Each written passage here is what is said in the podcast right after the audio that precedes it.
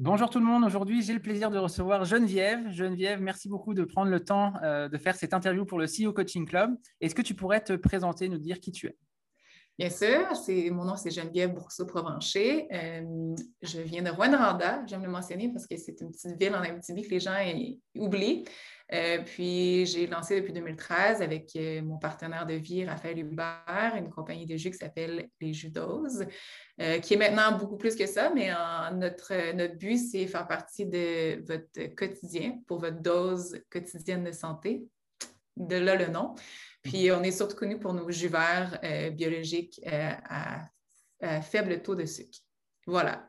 OK, super.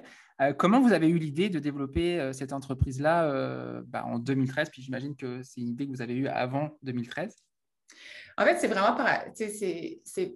on, est, on est rentré dans le monde des jus et dans l'entrepreneuriat par hasard. Parce que, tu sais, je veux dire, si je regarde mon, l'historique de ma vie, j'ai quand même toujours été entourée d'entrepreneurs. Ma mère, c'est une entrepreneur, mon père, il est avocat, mais il avait sa propre firme.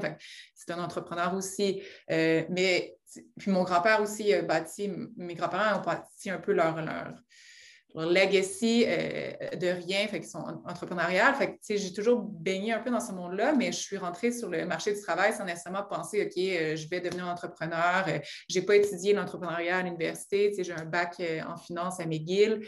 c'était vraiment, c'est vraiment arrivé naturellement. Puis je pense que j'ai été influencée par, premièrement, par Frank Oak. C'était mon dernier emploi, en fait, avant de, de me lancer chez Dose, c'était Frank Oak, qui est une entreprise euh, québécoise, euh, qu'à ce moment-là, j'étais euh, dans les premières cohortes d'employés. Ça faisait un an et demi, je pense, qu'il existait.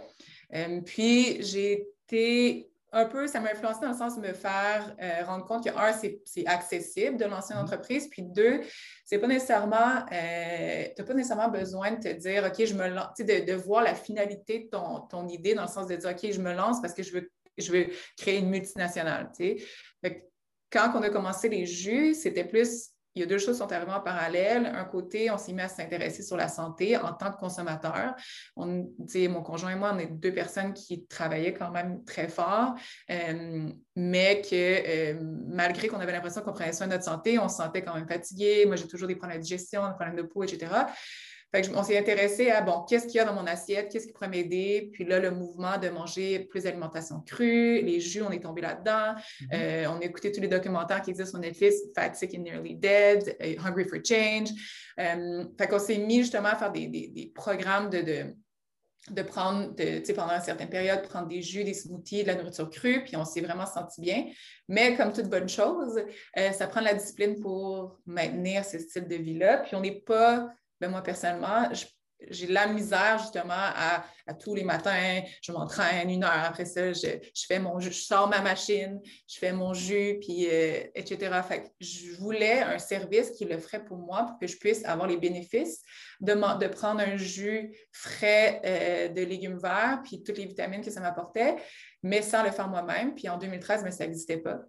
Fait que dans un élan de folie, on s'est dit, ah, euh, on va on va utiliser en fait euh, les Julop, cette idée-là de compagnie pour en apprendre sur l'entrepreneuriat.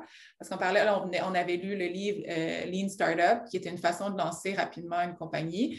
Fait c'était plus, on s'est dit, on va apprendre sur comment lancer une entreprise, puis on va utiliser ce nouveau produit-là qu'on fait déjà à la maison et qu'on a envie d'avoir à tous les jours, mais qui n'existe pas en ce moment. Puis, euh, on va voir où ça, nous mène. Fait qu'on a fait un test, le, le, Minimal Viable Product, mm-hmm. on l'a lancé. Euh, on s'est dit, on s'est donné deux mois, on a fait la liste de 80 personnes qu'on connaissait dans le centre-ville de Montréal. Puis on a dit, puis on a fait un site web vraiment comme rudimentaire. Puis on s'est dit, bon, ben, euh, on a quatre recettes, c'est nos quatre recettes favorites qu'on faisait déjà à la maison. On va vous les livrer deux, trois fois par semaine. Si vous aimez ça, votre expérience, payez-nous à la fin du deux mois, sinon tant pis. Puis là, c'est aujourd'hui pour te raconter l'histoire, c'est parce que ça a fonctionné. Puis ça a assez fonctionné pour nous garder, tu sais, chaque étape fonctionnait suffisamment pour nous garder un peu accrochés. Jusqu'à un moment donné, je te dirais peut-être en 2015, on s'est dit, OK, est-ce que soit qu'on arrête ou ça devient un real business, tu sais? Parce qu'on s'est posé la question, est-ce qu'on veut juste un, side project à une grosseur X mm-hmm. euh, ou une business à une grosseur X, puis on se fait un, salaire confortable, la vie est belle, puis that's it, ou on veut vraiment rêver de multinationale. Puis la réponse, c'est nous, on rêvait, on veut rêver multinational. Fait qu'on s'est dit, ben, let's go. Fait que là, on a fait plus un business plan, on a fait, euh, on a levé du financement, on a ouvert notre propre, euh, notre propre usine aussi. Euh, puis on s'est mis à ouvrir les valves un peu. Puis à travailler très, très fort. Mais c'est à ce moment-là qu'on s'est dit, OK, on va, on va le tester vraiment, on va pousser la machine jusqu'au bout. Jusqu'au bout. OK. Puis par rapport à cette usine qui a été construite, ça a pris combien de temps avant qu'elle soit opérationnelle? En fait, quand j'ai dit construire, ce qu'on a fait, c'est qu'on a pris un local existant, puis nous, on a fait des améliorations à la coquille. Fait c'était euh, pour la première, c'était surtout d'installer, euh, de réfrigérer, en fait, quasiment tout l'espace, puis de l'aménager. Fait on parle, mettons, de trois mois. Maintenant, on travaille sur des projets d'usine, c'est du 12 à 18 mois. Fait que c'était la première. Fait puis après ça, depuis ça fait, c'est ça, depuis 2016 qu'on est à Saint-Hyacinthe. Euh, puis là, on a, on a agrandi trois fois, on a acquis une, autre usine, euh, dans le fait, qui, était notre voisin en arrière. Fait qu'en ce moment, on a deux sites qui n'est pas idéal, mais c'est à cause de la forte croissance, on n'avait pas le choix d'avoir plus de pieds carrés, puis on ne pouvait pas agrandir euh, de gauche à droite, en arrière, en avant. Euh, le local où on était, on avait déjà maximisé les espaces. Fait que c'est ça. Mais maintenant, c'est du 12 à 18 mois pour avoir le type d'usine qu'on a besoin. OK. Euh, comment ça s'est passé ta, votre fin d'année 2020 Puis si on regarde maintenant sur ce début d'année, comment ça se passe de ton côté? Euh, En fait, euh, on a, comme je disais, en agroalimentaire, c'est quand même une industrie qui, qui, a été positionnée de façon favorable mm-hmm. pour le COVID. Fait, overall, on est vraiment chanceux, puis on a vu une grosse, une grosse progression pour la compagnie. Fait, on est en très bonne position. C'est sûr que euh, ça l'a amené son taux de défi. Puis nous, un des plus gros défis, enfin, celui qui me vient en tête, c'est un défi RH. Euh, il y a eu des, je veux dire, liés à la COVID, euh, liés à la croissance. ça fait que, c'est ça, je pense que les ressources humaines, c'est un aspect de l'entrepreneuriat qui est je ne sais pas si on a. Peut-être que je ne me, rendais pas compte que les gens en parlaient déjà, mais j'ai l'impression que ce n'est pas quelque chose que euh, j'entendais parler, du moins dans mes débuts, que c'était quelque, ça allait être quelque chose d'aussi important, d'aussi challengeant, d'aussi. Euh, euh, des fois terrifiant, si je peux dire. Mm-hmm. Mais c'est vraiment, c'est vraiment le nerf de la guerre. Puis c'est la première année, justement, fin 2020, on a engagé une directrice RH pour cette raison-là. Parce que tu penses souvent euh, que, ah oui, nous, en tant que CEO, euh, cofondateur, on est capable de, gérer ça. Puis la, la, vibe, on va la maintenir. Mais quand, quand tu es à 0 à 15 employés, sure. Mais de 15 à 50 employés, rapidement, tu n'as plus le contrôle sur la vibe. Il faut, il faut que tu mettes des processus en place, que tu mettes des gens en place qui sont responsables justement de maintenir l'esprit d'équipe, qui est responsable aussi de, de choisir le type de personne qui va fonctionner dans ton entreprise parce que, tu sais, je, suis sûre que tout le monde a plein CEO, puis toi-même, dans tes expériences, euh, tu peux te rappeler rapidement les, mauvaises personnes que tu as engagées. Tu sais, tu dis, ah, pourquoi j'ai pas vu ça ou pourquoi j'aurais dû faire ça? Puis je pense que plus que tu progresses, plus que ton, ton, ton processus d'interview s'améliore ou du moins devient, le filtre devient un peu plus serré. Mais c'est ça, c'est cette définition de le type de personne que tu veux puis qui peut avoir un réel succès dans ton, ton entreprise. C'est vraiment primordial parce que pour gérer justement des fortes croissances, il te faut un, noyau ultra solide, sinon ça, ça l'implose. OK. Je peux dire que 2000, 2000 justement, la, COVID, ça a comme shaké notre corps, puis on s'est rendu compte de, des failles qu'on devait investir puis prendre soin. OK. Est-ce que tu te considères comme une manager ou comme euh, une leader dans ton entreprise par rapport à tes employés? Faudrait leur demander. Euh, mais je pense que je te dirais, dans mes. Tu sais, je, pense que je suis une leader in the making, on pourrait dire. Tu j'apprends, puis tu sais, je, je, le disais plus tôt, mais tu sais, Raphaël et moi, on a toujours un rôle euh, égalitaire à la compagnie au niveau de responsabilité, d'imputabilité. Mais c'est juste cette année qu'on m'a nommé officiellement CEO. Puis je pense que justement, cette année, j'essaie d'en apprendre plus sur qu'est-ce que ça veut dire ce rôle-là. C'est qu'est-ce que je dois faire pour bien supporter mes collègues, l'équipe, dans le fond, qui, bâtit réellement le, succès de Dose. Puis, à chaque année, je pense que le plus important que je vais me dire, c'est que je m'améliore parce que je ne sais pas si je vais me dire un jour, ah ouais, en ce moment, je me sens comme un CEO, puis je fais qu'est-ce que je dois faire en tant que CEO. Mais tu sais, plus tôt dans ma carrière, je peux dire que j'étais un j'étais micromanager par, parce que ton, ta compagnie, c'est ton, c'était pas de la mauvaise place, mais ta compagnie, c'est ton bébé. Puis je pense que ça te prend juste un ou deux employés qui foutent la merde. Par, par, parce qu'ils foutent la merde, que là, après ça, tu es comme un PTSD, que tu, mets des choses en place pour t'assurer que si jamais la personne euh, fuck up, tu es capable de reprendre, mais à un moment donné, il faut que tu let go de ça, puis que justement tu reviennes à la base qui est de bien engager les gens, de faire définir un bon filtre, définir euh, bien les tâches de chacun, te faire des check-up points, que ce soit avec euh, des KPIs ou, ou des, rencontres euh, weekly pour vraiment savoir qu'est-ce que, justement, d'identifier rapidement si la personne ne fait pas l'affaire ou pas, mais tu dois comme let go parce que sinon, en fait, tu as la réponse, tu n'avanceras jamais à la vitesse que tu veux avancer. Fait je pense que tu peux. J'ai eu une progression naturelle de, vers un micromanager, peut-être un manager, puis j'essaye en ce moment de me transformer en, leader. Excellent.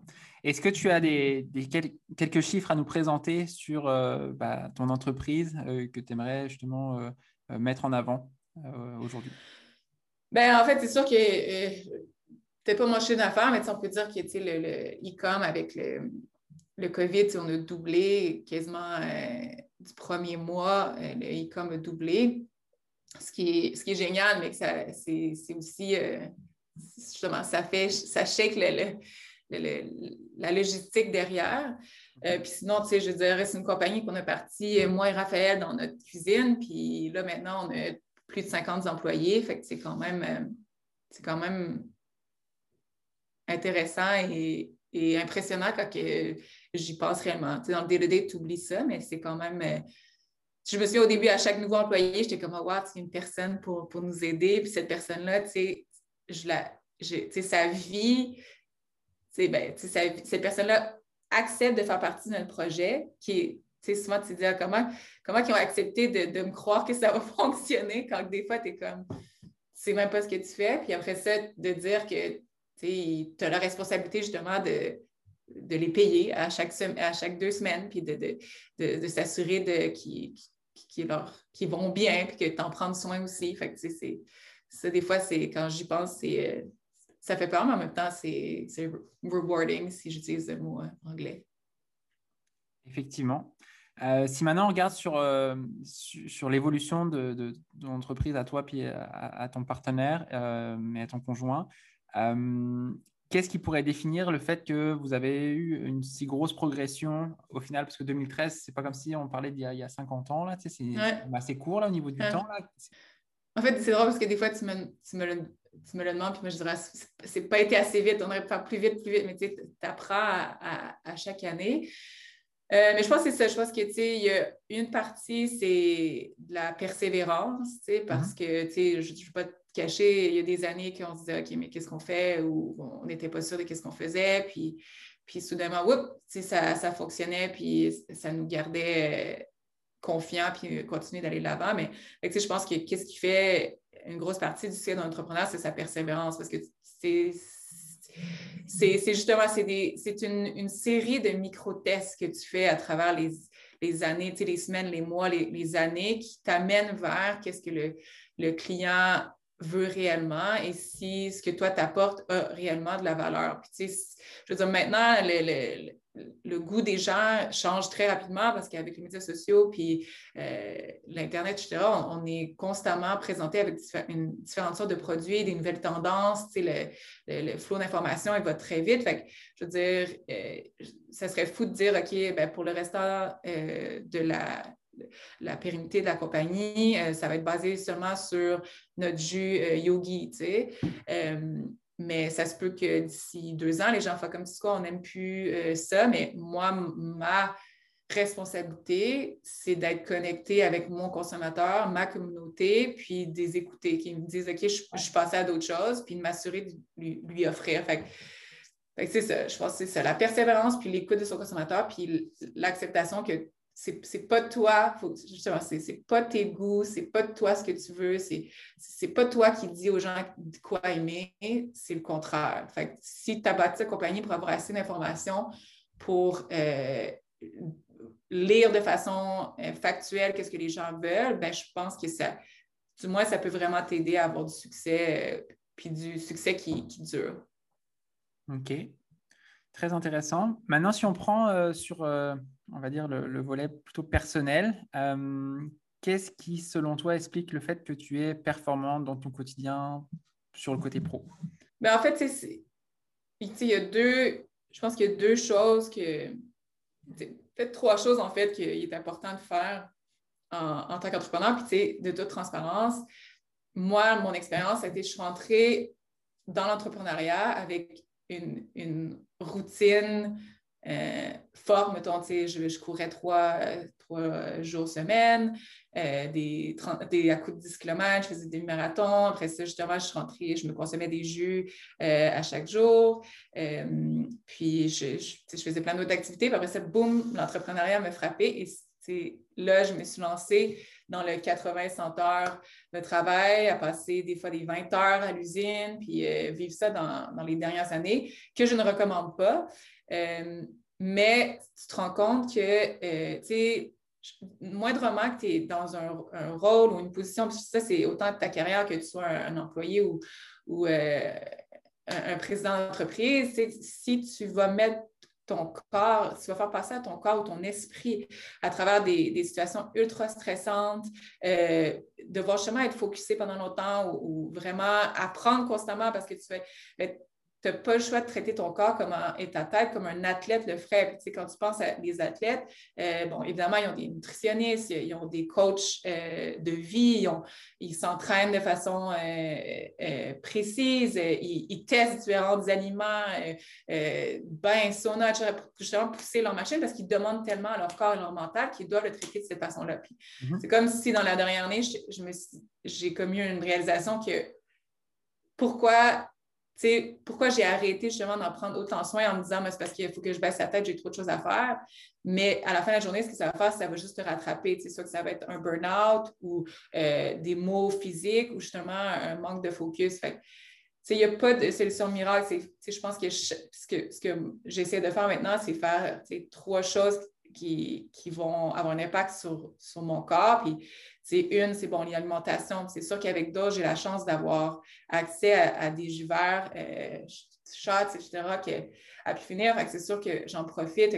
Pour moi, mon jus vert, c'est un véhicule de nutriments rapide, puis, je prends ça. c'est une façon pour moi de, me donner l'impression justement que j'ai commencé ma journée de la, bonne façon, puis ça, me rappelle aussi à travers la journée. Puis, des fois, les gens oublient que, oui, mettons par exemple, yogi, notre jus vert, c'est ça semble être juste un jus vert, mais ce que je vois, puis nos clients voient aussi, c'est que quand tu le prends puis tu le mets dans une routine, mais ça fait que le restant de la journée, tu as quand même le, goût puis le rappel que tu as investi déjà la première chose dans ta santé en consommant mm-hmm. un jus vert. Fait que, quand quelqu'un va arriver dans ton bureau et va dire Est-ce qu'on commande la poutine? Ben, tu vas peut-être faire comme Eh, tu sais, ah non, j'ai bien commencé la journée, ça ne me tente pas. Fait que si à chaque jour tu fais ça, ben, tu veux, veux pas, tu, tu, vas vers justement une, une, routine constante de, de, prendre soin de toi.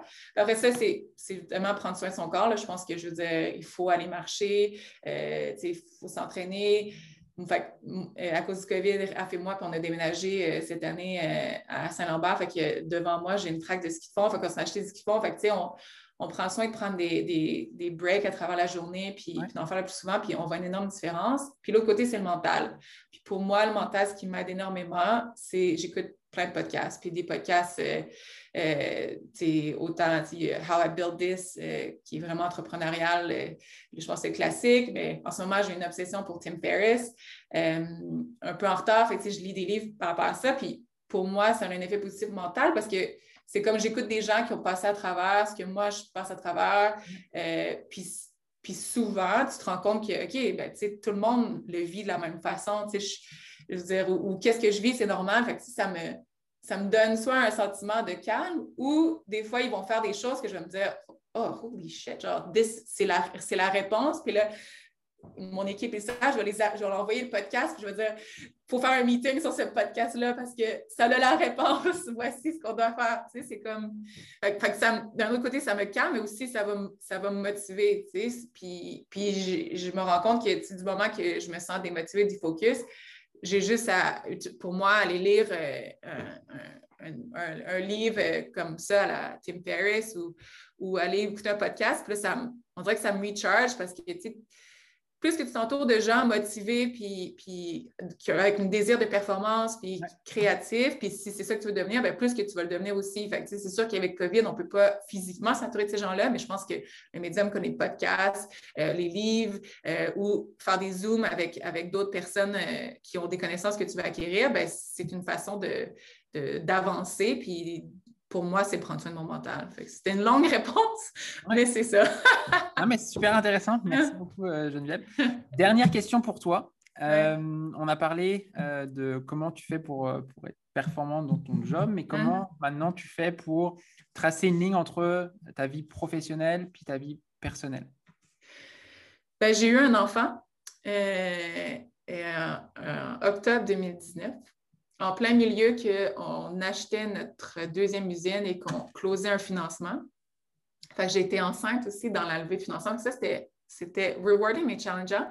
Mais euh, tout ça pour dire qu'avoir euh, un enfant, c'est sûr que ça c'est magnifique, mais ça pousse à être dans le moment présent. Puis je dirais que c'est beaucoup ça aussi qui m'a amené à avoir les réflexions que j'ai eues dans la dernière année par rapport à, bon, du côté, prendre soin de moi, prendre soin de mon, ma santé mentale, mais aussi euh, apprécier le processus qui est l'entrepreneuriat. parce que si tu es toujours c'est toujours un peu des objectifs où, tu retiens ta respiration jusqu'à temps que je vais attendre tant de chiffre d'affaires ou tant de, de, clients ou tant whatever, mais tu vas, tu vas manquer les dernières années. Puis je te dirais qu'avant Rose, qui est ma fille, j'ai l'impression que ça va tellement vite. Puis j'ai lancé dose à la fin de ma vingtaine, mais fin vingtaine à début trentaine, on dirait que je l'ai manqué. J'étais en fait, j'étais dans une usine.